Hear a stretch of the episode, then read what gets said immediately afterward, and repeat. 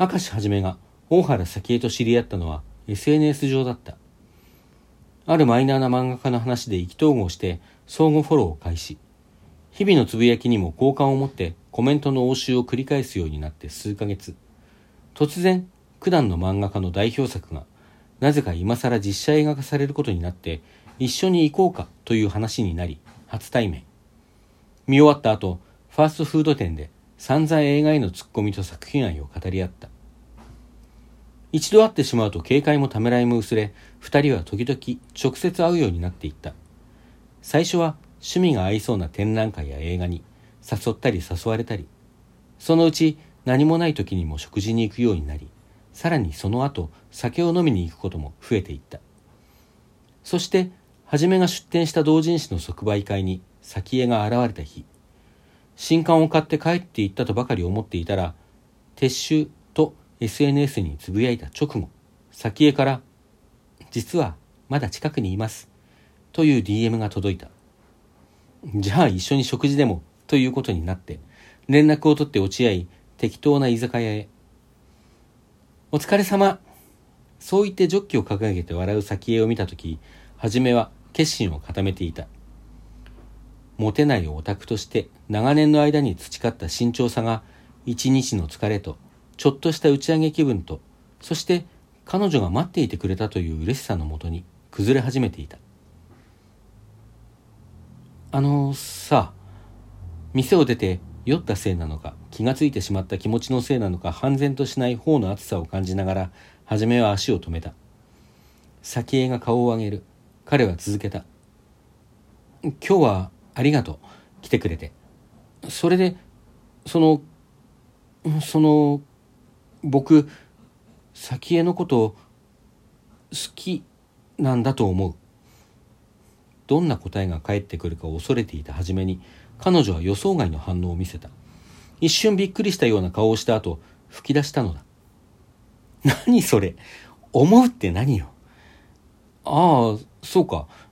うん。好きだ。わざわざ言い直さなくていいよ。ほんと、はじめさんって面白いな。そうかな。あ、すねた？ごめん。でも、ほとんど期待してなかったからさ。本当は今日こそ、私から言おうと思ってたんだけど。え？はじめは先へを見返した。それって、ああ、うん。そういうこと。先へは照れて笑った。その後、彼らの付き合いは順調に進展していった。連絡先を交換し、夜ごとに電話やチャットでやり取りをし、用がなくても頻繁に会うようになった。いわゆる、することもしていたが、正直それは二人にとってそれほど重要ではなかったらしく、一晩中話だけして過ごすなんてことも珍しくなかった。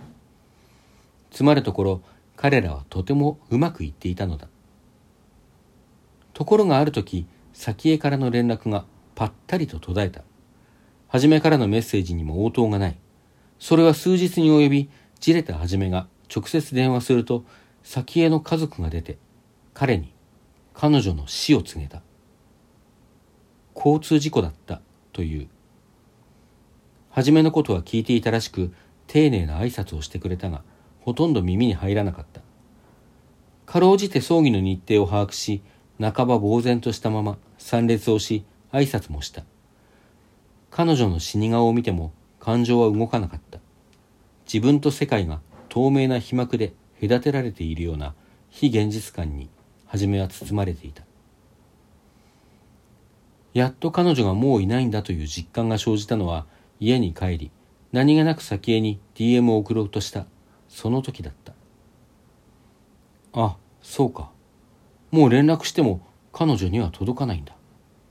そう思った瞬間、涙がポロポロと溢れて止まらなくなった。はじめは彼女の名前を呼んで泣き続けた。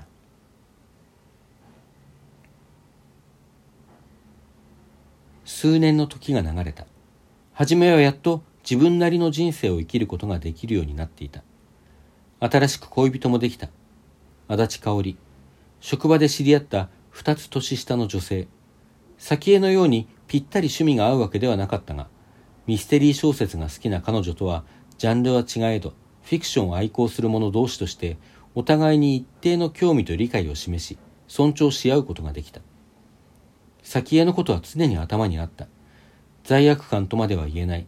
ただちょっとした引け目のようなものを初めは香りと亡き先への両方に対して感じていた。だから最初はそれは幻覚ではないかと疑った。忘れられない思い出を抱えながら他の女を愛することへの葛藤が生んだ幻ではないか。だが何度見返してもそれはそこにあった。先への SNS アカウントから DM が届いていたのだ。久しぶり。元気だった？アカウントが残ったままなのは知っていた。それどころか誕生日にはこちらからメッセージを送ってさえいた。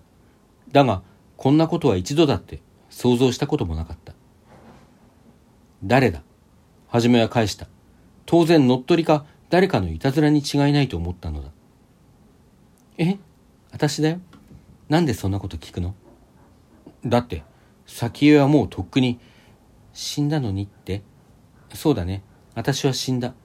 でも私ここにいるよ。どういうことだ？さあでもさこんな話してる時点でこれがただのアカウント乗っ取りじゃないことはわかるよね。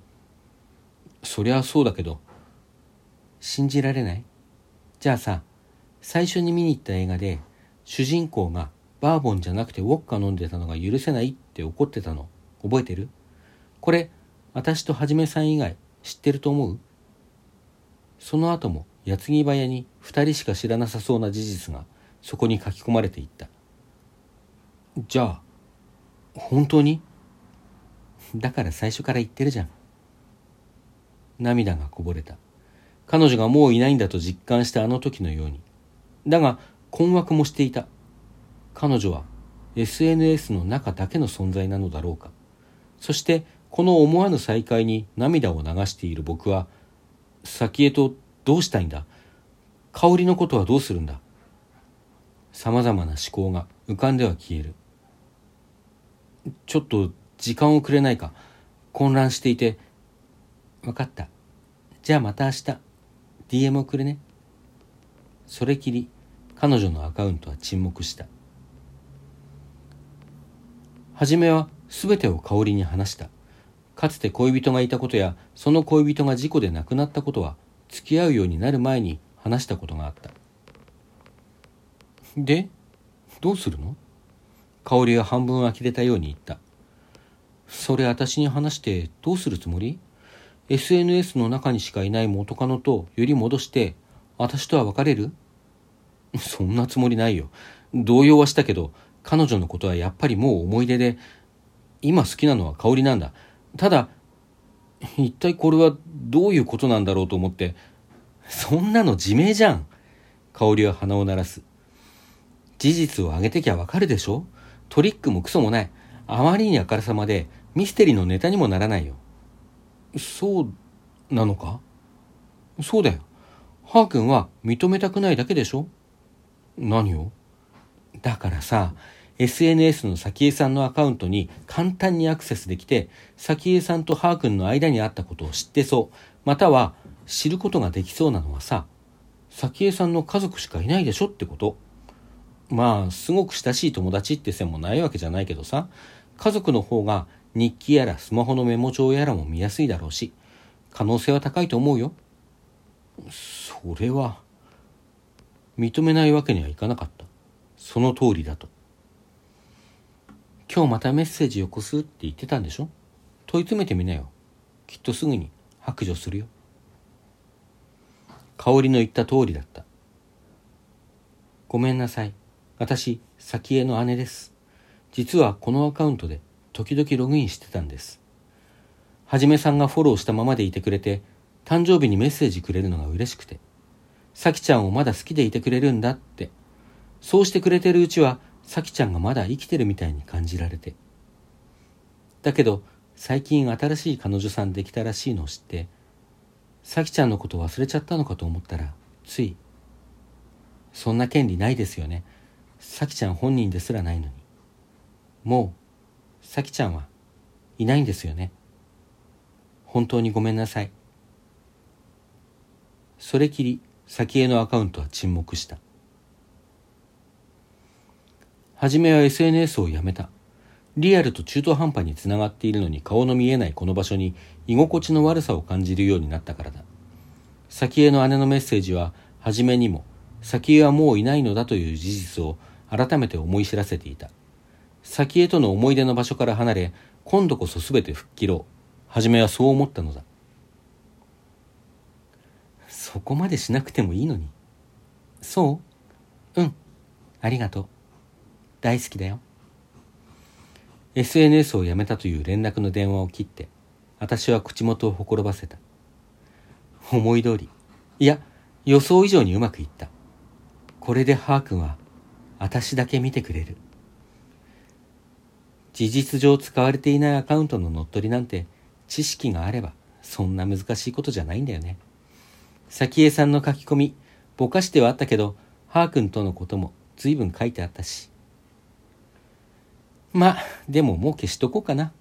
死者のアカウントなんて残しといてもしょうがないしね。つぶやいてスマホを開く。珍しく私の本来のアカウントに DM が届いている。アカウントを切り替える前に確認した。途端に背筋が凍りついた。そこには先へのアカウントからのメッセージが届いていたからだ。消さないで。と一言。